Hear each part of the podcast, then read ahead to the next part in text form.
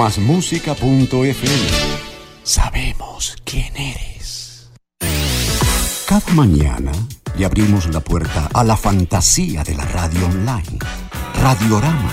Las mañanas como deben ser.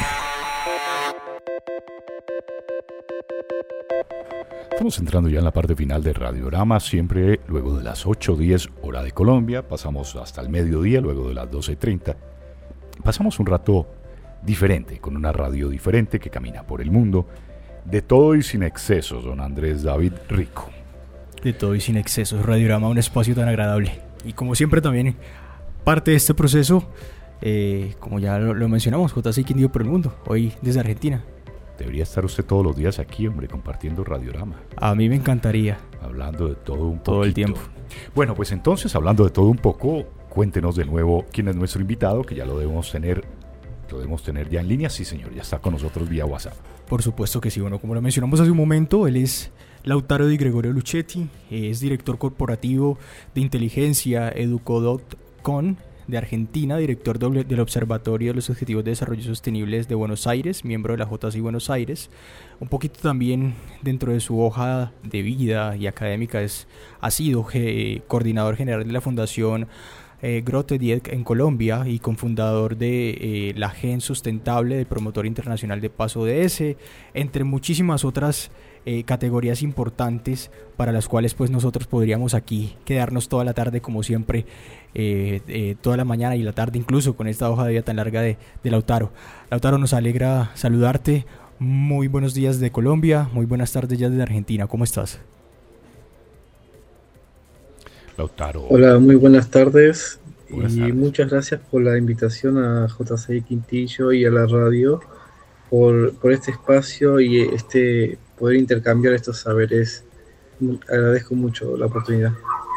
Bueno, Lautaro, por supuesto. Entonces vamos a hablar un poquito de, los temas que nos compete, de lo que tú probablemente tengas una experiencia bastante amplia al respecto y es precisamente de, ese rol del joven dentro de la transformación precisamente desde los objetivos de desarrollo sostenible eh, y, este liderazgo qué tan fundamental es a día de hoy para, para esos 17 objetivos de desarrollo sostenible de, que, de los cuales tanto hablamos siempre. Cuéntanos un poco acerca de todo ello. Genial. El, papel de los jóvenes ha sido cambiando eh, año a año. Incluso hace seis años el papel de los jóvenes se centró más en hacer emprendimientos, hacer proyectos sustentables, ahora se fue cambiando a hacer proyectos sostenibles, pero el verdadero papel de los jóvenes de ahora en post pandemia y lo que se está por venir es que están comprometidos para que sean una herramienta articuladora intergeneracional para hacer cambios en nuestra sociedad con base a esta nueva agenda de desarrollo sostenible que son los 17 objetivos. ¿Por qué es importante eso? Porque los jóvenes hoy, hoy en día eh, representan la prioridad de actores provenientes de todas las organizaciones de la sociedad civil, medios de comunicación, empresas, universidades, escuelas, gobiernos locales estatales, entre otros, siendo así eh, abriendo las oportunidades para tener un voluntariado más abierto, más amplio.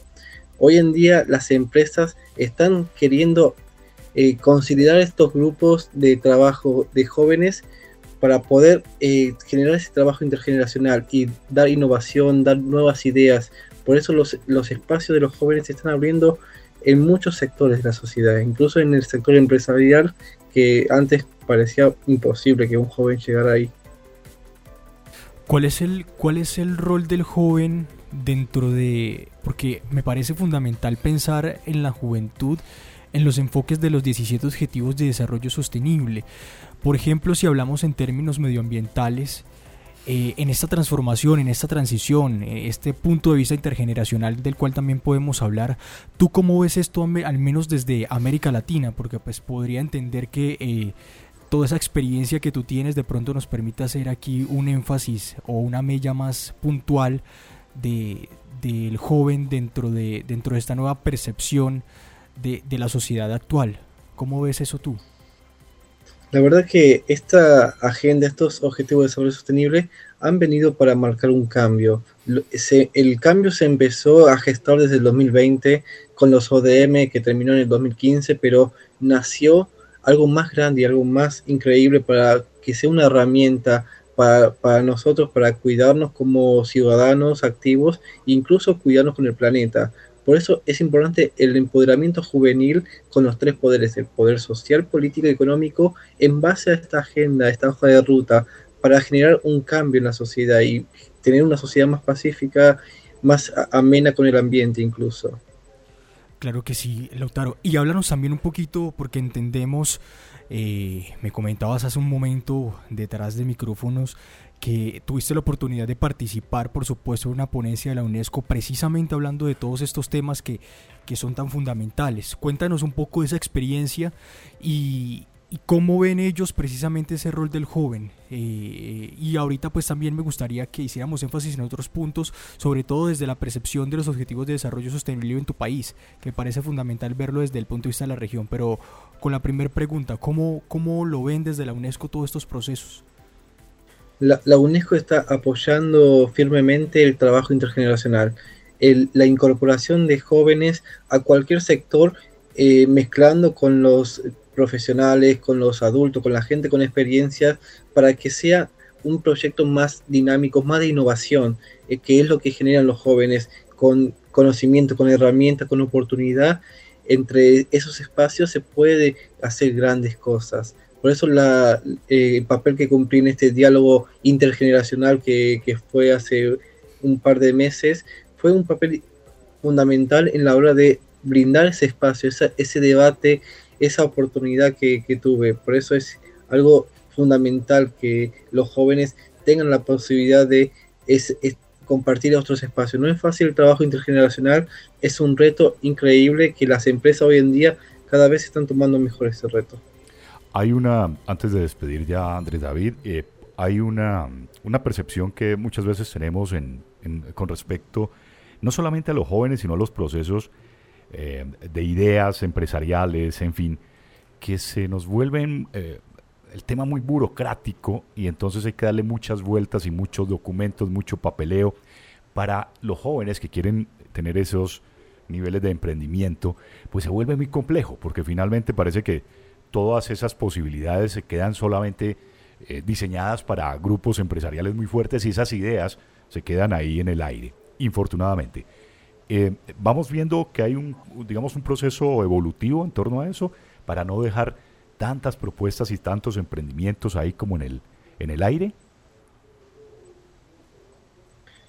Eh, hay, hay, muchas, hay muchas oportunidades, muchos, eh, muchas herramientas, financiamientos internacionales, nacionales y subnacionales que permitan a los jóvenes acceder a esas oportunidades para que esos emprendimientos, esos proyectos terminen la, principal causa del fracaso de eh, los proyectos, los emprendimientos, es la, terminación, la el financiamiento y el poder generar esos espacios. Por eso es importante, con, con la JCI acá en Buenos Aires hicimos una diplomatura de gestión de proyectos sostenibles que se basó en eso, en dar herramientas de forma libre gratuita para que los jóvenes, incluso cualquier sector de la sociedad, pueda acceder a esa herramienta para terminar esos emprendimientos sostenibles, que estamos hablando de proyectos sostenibles, no, no sustentables.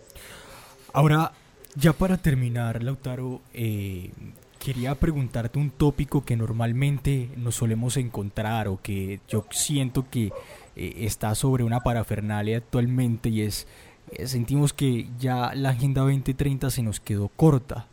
Tú desde la percepción eh, de, un profesional, de una, una, persona con muchísima experiencia en la materia.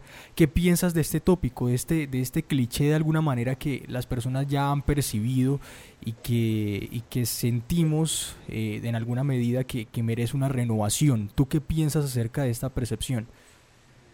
Estoy completamente de acuerdo con vos. Tendrías que ver una de mis charlas sobre ODS, que esta agenda si bien eh, aprendimos un montón de los ODM, que era una agenda más corta de ocho objetivos, que ahora se amplió a 17, agregando cosas nuevas que no tenían como paz, como prosperidad, esta agenda es un escalón más.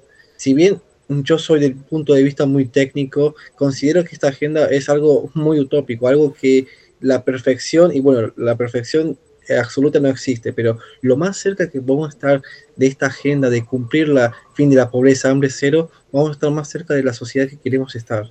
Por eso, demos todos los esfuerzos, demos las herramientas a los jóvenes para que sea esa eh, herramienta articulada intergeneracional para poder cambiar.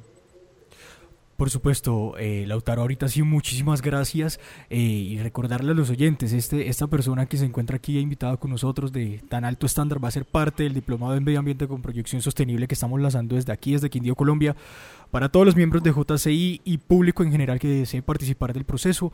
Un abrazo, Lautaro, muchísimas gracias por estar el día de hoy aquí en la cápsula de JCI Quindío por el mundo y es un placer pues siempre tener esa hermandad de transformación desde el punto de vista de la sostenibilidad. Muchas gracias a ustedes. Gracias, don Andrés David. Un abrazo. Hasta la próxima semana. Muchísimas gracias, Federico. Un abrazo y a, y a todos los oyentes un saludo cordial. Cada mañana contigo. Cada mañana tu radio. Más música. Punto. FM. Línea WhatsApp. Más 57 316-825-7924. Más música.fm